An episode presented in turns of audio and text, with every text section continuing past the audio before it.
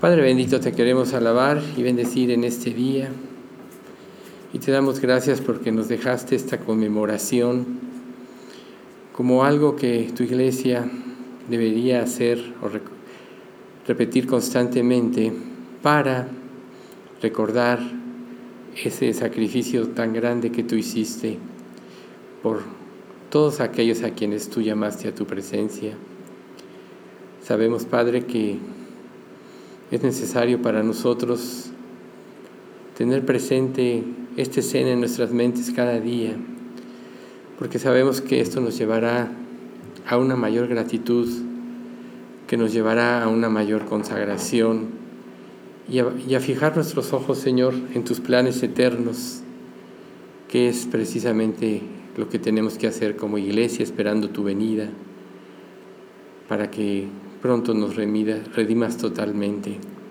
Mientras este tiempo llegue, Padre, te pedimos que tú nos mantengas en esta fe y en especial, Padre, en, esta, en este día te pedimos que sea tu Espíritu Santo el que guíe todo este evento.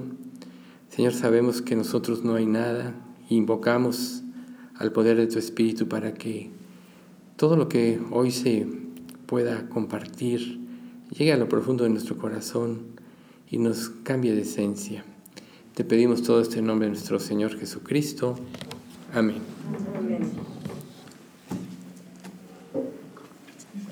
Pueden tomar asiento. Entonces, les voy a iniciar compartiendo un pasaje que Jesús le comparte a sus discípulos y está en el Evangelio según San Juan, versículos 12 al 17.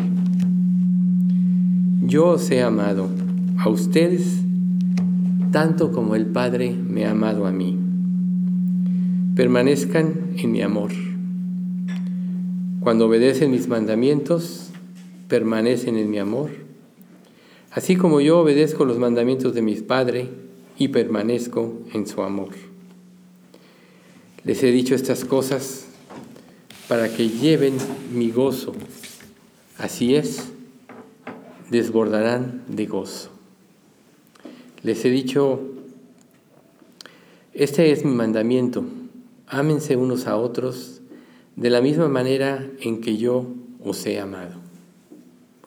No hay amor más grande que el dar la vida por los amigos. Ustedes son mis amigos si hacen lo que yo les mando.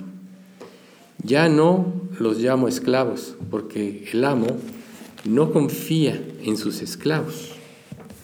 Ustedes ahora son mis amigos porque les he contado todo lo que el Padre me dijo. Ustedes no me eligieron a mí, yo los elegí a ustedes les encargué que vayan y produzcan frutos duraderos. Así el Padre les dará todo lo que pidan en mi nombre. Este es mi mandamiento. Ámense unos a otros. Entonces, este mandamiento que el, que el Señor Jesús nos hace es algo muy importante porque la fuerza de la iglesia está en el amor no fingido que el Espíritu Santo produce en cada creyente, resultado de la gratitud por entender de forma más profunda el sacrificio de Jesús en la cruz. Nosotros, como seres humanos, de una forma natural, nos vamos conformando al mundo eh, en nuestro contacto diario con Él. Y es necesario que constantemente recordemos que lo que Cristo hizo para ubicarnos otra vez en el plan eterno que Dios tiene para nosotros y el objetivo de que Dios fundó su iglesia. Entonces, también es muy común que, que como creyentes nos acostumbremos a escuchar verdades y esas verdades, verdades lleguen, dejen de hacer mella en nuestros corazones, de modo que nos muevan a la consagración y a vivir para Cristo es muy común. Recuerden que los fariseos y los saduceos Ellos conocían la, la palabra de Dios, pero el impacto de ellas dejó de tener resultado en sus corazones porque se fueron endureciendo, porque se iban conformando cada día más y más al mundo. Cuando el Señor Jesús viene, les dijo, les, les, los exhorta a que escuchen, los exhorta a que dobleguen su corazón, pero ellos no quisieron. Y eso precisamente es resultado de vivir en estas convicciones. Tampoco escudriñaron lo suficientemente las escrituras como para poder ver los sufrimientos previos a la venida en gloria que el Mesías tendría que, que padecer estando en su primera venida. Ellos omitieron esta parte porque lo que esperaban era la manifestación del reino con poder y ellos querían la liberación de la esclavitud del imperio romano. Entonces cuando el Señor Jesús viene y en un sentido no que les cambie la jugada, sino que empieza a decirles cómo las escrituras hablaban de los sufrimientos del Mesías, ya no haya cabida en su corazón. Y así nosotros, nosotros podemos tener muchos planes en la vida. No es malo tener planes, no es malo tener esperanza. Pero si excluimos a Dios de nuestros planes, nada tendrá sentido. Nosotros vemos a través de los siglos cómo generación tras generación ha, vivido en las vanidades ilusorias. Y si hubieran tenido en cuenta a Dios, aunque sea un poquito, quizá el destino del mundo hubiera sido diferente a lo que hoy estamos viviendo. Hoy vemos tristemente una relajación tremenda a las cosas de Dios. Aún naciones que poderosamente predicaron el Evangelio en una época, vemos que han bajado sus convicciones al grado que han permitido el pecado y esto ha traído como consecuencia pues un juicio a la humanidad que, que estamos empezamos, empezando a ver.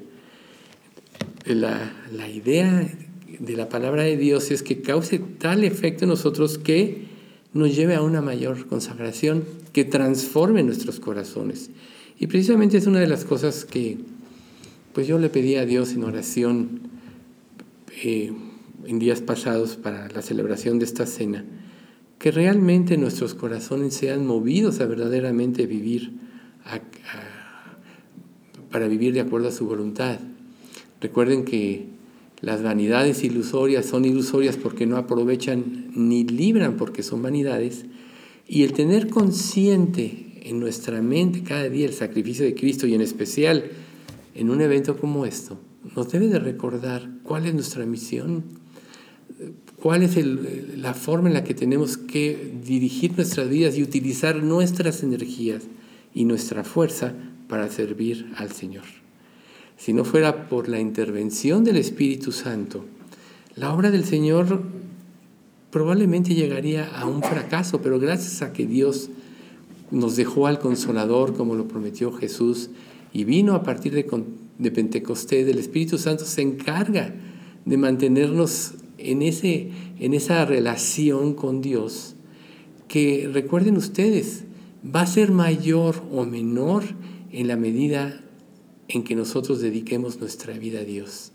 Si tú tomas a Dios muy en forma superficial, seguramente la influencia del Espíritu Santo para que tú cambies tu vida va a ser mínima. Sabemos que todo verdadero creyente recibe el Espíritu Santo al momento de la conversión y el Espíritu ya no se sale jamás. Pero nosotros podemos avivar o, o minimizar esta llama de acuerdo a la disposición de nuestro corazón. ¿Qué es entonces lo que hace que nuestro corazón se disponga? Precisamente el estar escuchando las verdades, tenerlas en la mente y vivirlas. Eso es algo muy importante. Entonces, la, gracia de Dios está puesta a nuestro alcance y sin medida. Recuerden que en Primera de Juan dice, porque 1.16, porque de su plenitud tomamos todos y gracia sobre gracia. O sea, Dios derrama su gracia y si dispones tu corazón derrama más gracia y si más lo dispones más gracia derrama para que tú cumplas la obra del Señor. Entonces es muy importante que nosotros estemos preparados espiritualmente para que la palabra de Dios cause este efecto en nosotros, un impacto que verdaderamente transforme nuestras vidas y nos saque de lo, de lo cotidiano a la consagración. Nosotros como creyentes necesitamos vivir por convicciones. Y estas convicciones son las que nos van a mover a actuar. Tú puedes conocer la palabra de Dios, puedes memorizar la palabra de Dios, pero si esta no está generando las convicciones en tu vida que te lleven a actuar, quiere decir que algo está mal en tu vida. Y precisamente por eso es importante celebrar la cena del Señor, para renovarnos en nuestra entrega, para renovarnos en nuestro espíritu, para confirmar nuestro deseo de, vivir para Cristo y aún para confirmar quizá nuestra fe. Entonces, eh, algo que genera estas convicciones en forma intensa es recordar precisamente todo lo que Jesús tuvo que sufrir en la cruz por causa de nuestros pecados. Cuando nosotros dejamos de apreciar el sacrificio o lo minimizamos en nuestra mente de modo que no nos mueve a actuar, es porque dejamos de profundizar en la intensidad de lo que sucedió ese día. Ese día Jesús sufrió lo indescriptible, lo indecible, porque sufrió por todos los pecados de todos aquellos que él iba a salvar. Y, eso representó un dolor que no nos podemos imaginar, un sufrimiento que no nos podemos imaginar. Pero ¿por qué lo hizo Él? Por amor. Por eso introducimos esta cena con la petición de Jesús de que se amaran unos a otros como Él lo había, los, los había amado. Y este Jesús nos sigue amando de la misma manera porque Él sigue salvando a las personas, a aquellos que disponen su corazón. Entonces, en esta parte que vamos a, ver hoy, vamos a empezar a ver primero en el capítulo 11 del libro de Juan, del Evangelio según San Juan, es donde Jesús resucita a Lázaro. Después, en el capítulo 12, María, la hermana de Lázaro, unge al Señor Jesús con aquel perfume de nardo puro. Y Jesús menciona, no critiquen a esta mujer, porque ella ha hecho una buena obra, porque ha preparado mi, cuerpo para la sepultura. Y precisamente es aquí, después de que unos griegos también habían tenido la intención ya de ver a Jesús cuando él dijo, ha llegado la hora que se sucede este evento. Entonces, cuando empezaron a criticar a María, Jesús dijo, Jesús les respondió diciendo, ha llegado la hora para que el Hijo del Hombre sea glorificado. De cierto, de cierto os digo, que si el grano de trigo no cae en la tierra y muere, queda solo, pero si muere, lleva mucho fruto. El que ama su vida, la perderá. Y el que aborrece su vida en este mundo, para vida eterna, la guardará. Si alguno me sirve, me sirve, sígame. Y donde yo estuviera, ahí estará mi servidor. Si alguno me sirviere, mi Padre le honrará. Ahora está turbada mi alma. ¿Y qué diré? Padre, sálvame de esta hora mas para esto he llegado a esta hora. Padre, glorifica tu nombre. Entonces vino una voz del cielo, lo he glorificado y lo glorificaré otra vez. Y la multitud que estaba allí y había oído la voz decía que había sido un trueno. Otros decían, un ángel le ha hablado. Respondió Jesús y dijo, no ha venido esta voz por causa mía sino por causa de vosotros. Ahora, el juicio de este mundo ha llegado. Ahora el príncipe de este mundo será echado fuera. Y yo, si fuere levantado de la tierra, a todos atraeré a mí mismo. Y decía esto dando a entender de qué muerte iba a morir. Entonces, fíjense qué importante pasaje. Jesús no sentía, claro que sí sentía. No tenía la expectativa de su sufrimiento, claro que sí la tenía. Por eso dice, por eso dijo, ahora está turbada mi alma, pero vengo a hacer la voluntad de Dios. Y algo muy importante dijo que se nos debe quedar en la mente a todos nosotros, que si el grano de trigo no cae en la tierra y muere, queda solo, pero si muere, lleva mucho fruto. Y así como Jesús es piedra viva y nosotros somos piedritas espirituales, tenemos que, como el grano de trigo, morir para llevar mucho fruto. ¿Morir a qué? A tus planes, porque los de Dios son superiores. A tus expectativas, porque siempre nuestras expectativas van relacionadas con nuestra felicidad, con nuestro gozo, con nuestra solución de problemas. Sin embargo, nosotros vemos en la vida cristiana que los problemas nos edifican, nos forman un carácter, nos llevan a una mayor dependencia de Dios, hacen ver a Dios de una manera más viva y real en nosotros. Podríamos decir que las pruebas y los sufrimientos es parte del trabajo de Dios en nuestra vida para purificarnos y limpiarnos. Y Dios también lo hizo en el Señor Jesús. Jesús en el libro de Hebreos dice que aunque era hijo, por lo que padeció, aprendió la obediencia. Y habiendo sido perfeccionado, vino a ser autor de eterna salvación a los que obedecen. ¿Ven ustedes? Por tanto, nosotros cuando decidimos confiar en Dios, debemos de confiar en que Él administrará nuestras vidas de la mejor manera, no para complacer nuestras vanidades ilusorias, no para sacarnos de problemas, sino para que llevemos, llevemos fruto para Él, para hacernos crecer en nuestra dependencia de Dios como Jesús lo hizo. Jesús dependió siempre en forma total de Dios Padre. Por eso nunca pecó. Y en la medida que nosotros aprendamos a depender de Él, aprendamos a morir a nosotros mismos para dar paso a los planes de Dios que son infinitamente mejores a lo que nosotros podemos concebir, en esa medida nosotros estaremos siendo más parecidos a Jesús. Y es precisamente lo que Dios quiere. Entonces, Jesús además en este momento les hace ver a sus discípulos la importancia de ser juzgados a través de la palabra de Dios. Fíjense lo que dice en Juan 12 del 44 al 50. Jesús clamó y dijo, el que cree en mí, no cree en mí, sino en el que me envió. Y el que me ve, ve al que me envió. Yo, la luz, he venido al mundo para que todo aquel que cree en mí no permanezca en tinieblas.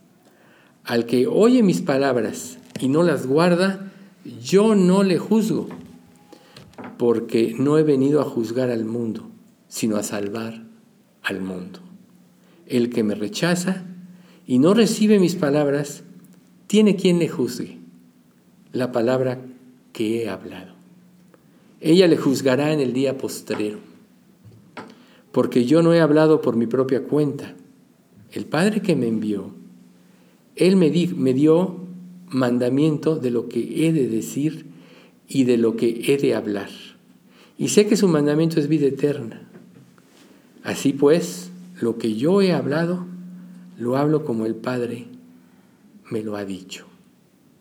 Vean ustedes qué importante es la palabra de Dios para nuestras vidas. A veces nosotros, quizá por comodidad,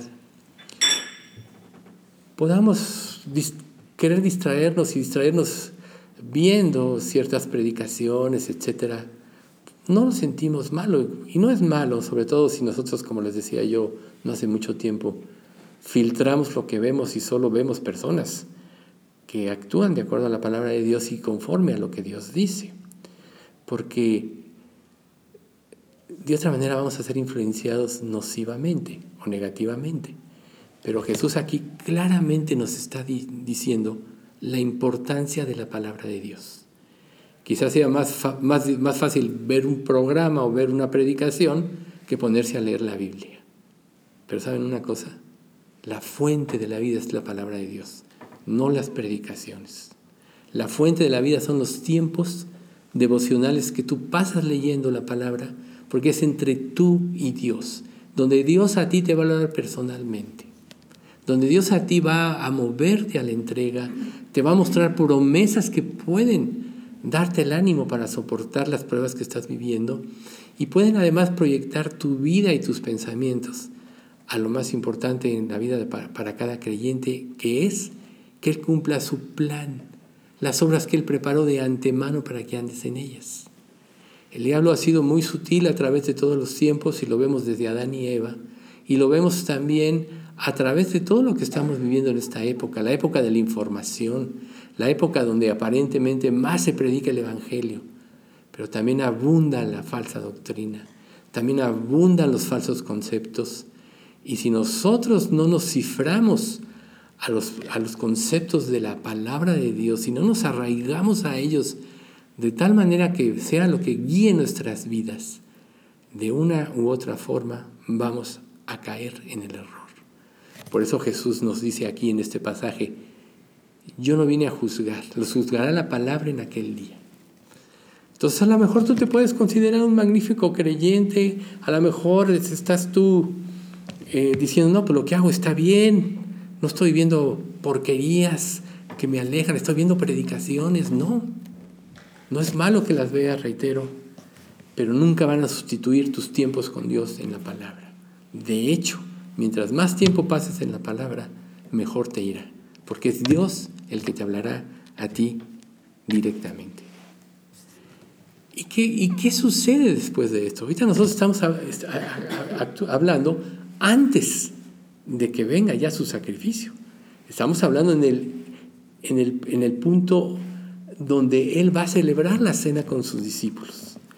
Entonces, inmediatamente después de que Él habla todo esto, Él procede a lavarle los pies a sus discípulos. Él, el Dios hecho hombre, el Jesús vivo y verdadero que nos transmitió la palabra de Dios, empezó a darles lo que era el ejemplo de la verdadera humildad. ¿Y por qué después de hablar de la palabra prácticamente Él habla de esto? Bueno, es muy importante que nosotros sepamos que el orgullo es lo que pierde el orgullo del conocimiento, el orgullo de yo soy mejor, creyente que otro, el orgullo de que yo hablo más que el otro creyente, todo eso nos desvía de la verdad.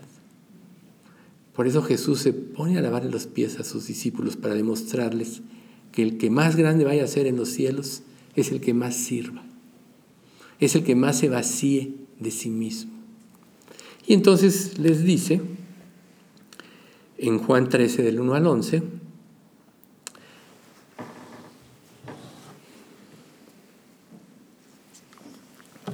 antes de la fiesta de la Pascua, sabiendo Jesús que su hora había llegado para que pasase de este mundo al Padre, como había amado a los suyos que estaban en el mundo, los amó hasta el fin.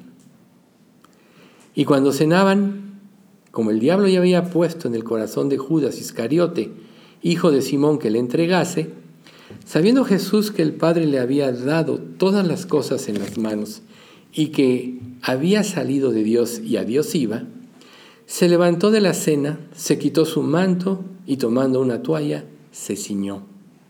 Se la ciñó. Luego puso agua en un lebrillo y comenzó a lavar los pies de los discípulos y enjugarlos con la toalla con que estaba ceñido. Entonces vino Simón Pedro y Pedro le dijo, Señor, ¿tú me lavas los pies? Respondió Jesús y le dijo, lo que yo hago, tú no lo comprendes ahora, mas lo entenderás después. Pedro le dijo, no me lavarás los pies jamás. Jesús le respondió, si no te lavare, no tendrás parte conmigo. Le dijo Simón Pedro, Señor, no solo mis pies, sino también las manos y la cabeza. Jesús le dijo, el que está lavado no necesita sino lavarse los pies pues está todo limpio. Y vosotros estáis limpios, aunque no todos. Porque sabía quién le iba a entregar, por eso dijo, no todos estáis limpios. Entonces aquí nosotros vemos ese ejemplo de humildad y vemos a Pedro, ese apóstol impulsivo que actuó varias veces de esa manera, tratando de abarcar en un sentido un poco más. Pero Jesús le dice, no, el que está lavado no necesita lavarse sino los pies.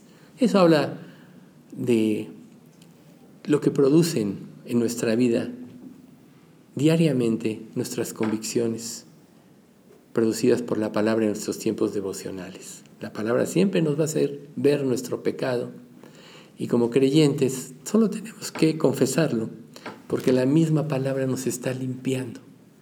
Y eso es lo que nos mantiene en comunión con Dios. Ahí es donde va a estar el verdadero impacto de, nosotros hacia el mundo, de la iglesia hacia el mundo, en forma personal hacia las personas que nos, rodean.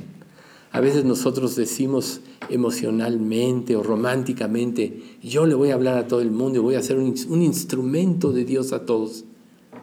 Pero se nos olvida esta parte, que la palabra de Dios nos tiene que transformar primero, que la palabra debe ser viva en nosotros, no una teoría, no conceptos hermosos donde puedes tomar lo que te conviene y desechar lo que no te conviene. Porque, por ejemplo, Pablo dice claramente que a la mujer no le está permitido enseñar. Y hoy vemos que muchas personas acuden y ven. No es que una persona no puede enseñar. Timoteo dice, la mujer enseña a otras mujeres. Pero cuando toman el lugar del hombre, que es a quien Dios le dio, están cometiendo una violación a la palabra de Dios. Y quienes lo permiten están haciendo lo mismo. ¿Por qué? Por falta de la palabra de Dios en sus vidas. Conceptos como este, hay otros muchos que están surgiendo ahora y que la gente está viviendo. Por eso nosotros necesitamos estar inmersos en la palabra para que sea la palabra lo que rige nuestras vidas. Todos saben o han escuchado ya que lo que se está rigiendo en la sana doctrina en el día de hoy es la teología reformada. Y no es que sea una nueva teología, sino esta teología consiste básicamente a volverse a darle la autoridad a la palabra, solo a la palabra y solo la palabra rige. Esa es parte de lo que es la teología reformar, de donde surgen también las famosas cinco solas. Pero les voy a decir algo muy importante. Eso tiene que pasar en cada uno de nosotros antes que nada. Si la palabra no te está moviendo, si en tu corazón estás anteponiendo tus propios conceptos a los que Dios dice en la palabra, ya estás desviado. Tu corazón se va a endurecer, te vas a hacer insensible a la voz de Dios y a la palabra, y entonces irás percibiendo cada día más o menos en ti esas convicciones que te mueven a actuar. Volverás a tu propia manera, a tu propio punto de vista, y te, te pasará lo que le pasó a Israel cuando la época de los jueces. ¿Cuál es la frase más repetida en el, en el libro de jueces? No sé si la recordarán, pero se las voy a decir. Cada uno hacía lo que bien le parecía. Y hoy estamos viviendo un cristianismo similar. Cada uno hace lo que bien le parece y le da espiritualidad a sus palabras, justifica su forma de ser, su manera de ver las cosas, y esto trae un caos en la iglesia. Puede traer divisiones, puede, puede, puede traer luchas internas, pero nosotros anhelamos vivir conforme a la palabra. Y para esto precisamente es que Dios nos dejó esta cena del Señor. Y para eso es que las, la, la celebró con sus discípulos, para dejar, dejar bien claro todos estos puntos. Entonces, vamos a recordar una vez más el deseo y el propósito de esta cena. A mí siempre me gusta introducir con este pasaje de Lucas 22 del 15 al 18, porque aquí nos muestra Dios, Jesús, el anhelo que él tenía de tener comunión con sus ovejas. decía, Jesús dijo, he tenido muchos deseos de comer esta Pascua con ustedes antes de que comiencen mis sufrimientos. Pues ahora les digo que no volveré a comerla hasta que su significado se cumpla en el reino de Dios. Luego tomó en sus manos una copa de vino y le dio gracias a Dios por ella. Entonces les dijo, tomad esto, repártanlo entre ustedes, pues no volveré a beber de este vino hasta que venga el reino de Dios. Entonces Jesús tenía precisamente este gran anhelo. El anhelo de él era tener estos momentos de comunión. Y yo les aseguro que ahorita, en este momento, Jesús anhela tener este momento de comunión con todos nosotros. Quiere que nos volvamos a Él, quiere que dejemos atrás o a un lado todo aquello que puede estorbar nuestra, nuestra comunión libre y espontánea con Él. Recuerden que si tú vives en la luz, las tinieblas se disipan. Si te sales un poco de la luz, las tinieblas se condensan en tu vida y tu visión de la vida y de las cosas queda afectada por las mismas tinieblas. No hay como tener una relación libre y abierta con Jesús y esa relación solo se puede tener cuando nosotros estamos limpios de pecado. Por eso es, ya vosotros estáis limpios por la palabra que os he hablado. Este momento es un momento de purificar nuestras vidas. Es un momento en el cual cada uno tiene que no poner sus ojos en nadie más de los que estamos aquí, sino entre ellos y Dios. Recuerden como paréntesis que en la salvación si tú llegas a hablarle a una persona de Cristo y le haces notar su pecado, va a levantar una barrera porque naturalmente se va a defender. Pero si enfrentas a la persona con Dios, no hay forma en que se pueda defender. Porque ¿quién puede mentirle a Dios o quién puede sostenerse delante del Dios vivo y verdadero? Entonces aquí el objetivo hoy no es que tú pienses en otro, sino que pienses en ti mismo en relación a tu, a tu unión con Cristo y en la forma en que, que debes de tener ese anhelo, que debe de despertar en ti otra vez, este anhelo de vivir para Él y solamente para Él. Entonces más adelante el apóstol Pablo, él refiere principios de forma más ordenada de lo que es la cena del Señor, que es precisamente lo que nosotros generalmente, el texto que nosotros generalmente usamos para celebrar la Cena del Señor. Dice, pues, pues lo que, perdón, pues yo les transmito lo que recibí del Señor mismo. perdón.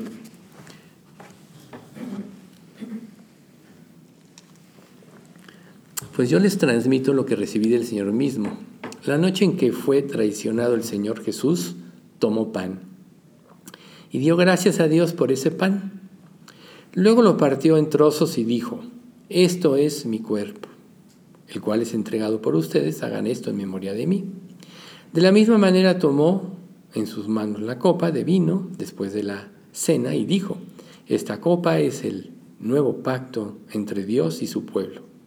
Un acuerdo confirmado por con mi sangre, hagan esto en memoria de mí todas las veces que la beban. Pues cada vez que beban de este pan y de esta copa, anuncian la muerte del Señor hasta que Él vuelva. Por lo tanto, cualquiera que coma este pan o beba esta copa del Señor en forma indigna, es culpable de pecar contra el cuerpo y la sangre de Cristo. Por esta razón cada uno debería examinarse a sí mismo antes de comer el pan y de beber de la copa. ¿Cuál es tu condición? Pues si alguno come el pan y bebe de la copa sin honrar el cuerpo de Cristo, come y bebe el juicio de Dios sobre sí mismo. Es esta la razón por la que muchos de ustedes son débiles y están enfermos, y algunos incluso han muerto. Si nos examinásemos a nosotros mismos, no seríamos juzgados, mas siendo juzgados somos disciplinados o castigados por el Señor, para que no seamos condenados con el mundo. ¿Ven ustedes?